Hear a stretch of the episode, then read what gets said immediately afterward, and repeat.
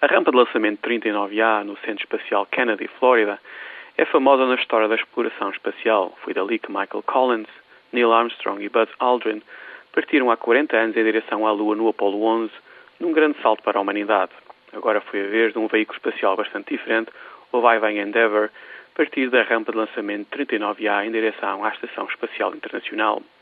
Sete astronautas estarão 16 dias no espaço. Amanhã, os astronautas americanos juntar-se-ão aos seis que já estão na estação espacial. Pela primeira vez na história, 13 pessoas estarão juntas no espaço. Um belga, um japonês, dois russos, dois canadianos e sete americanos. Doze homens e uma mulher, Julie Payette, uma engenheira canadiana de 45 anos. A missão do Endeavour envolve acabar a instalação do sofisticado laboratório espacial japonês no valor de um bilhão de dólares.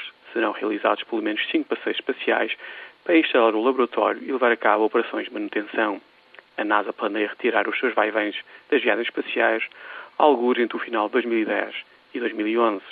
A contribuição destes veículos para a exploração espacial tem sido enorme. Quanto a nós, continuaremos a olhar para os céus com curiosidade e fascínio.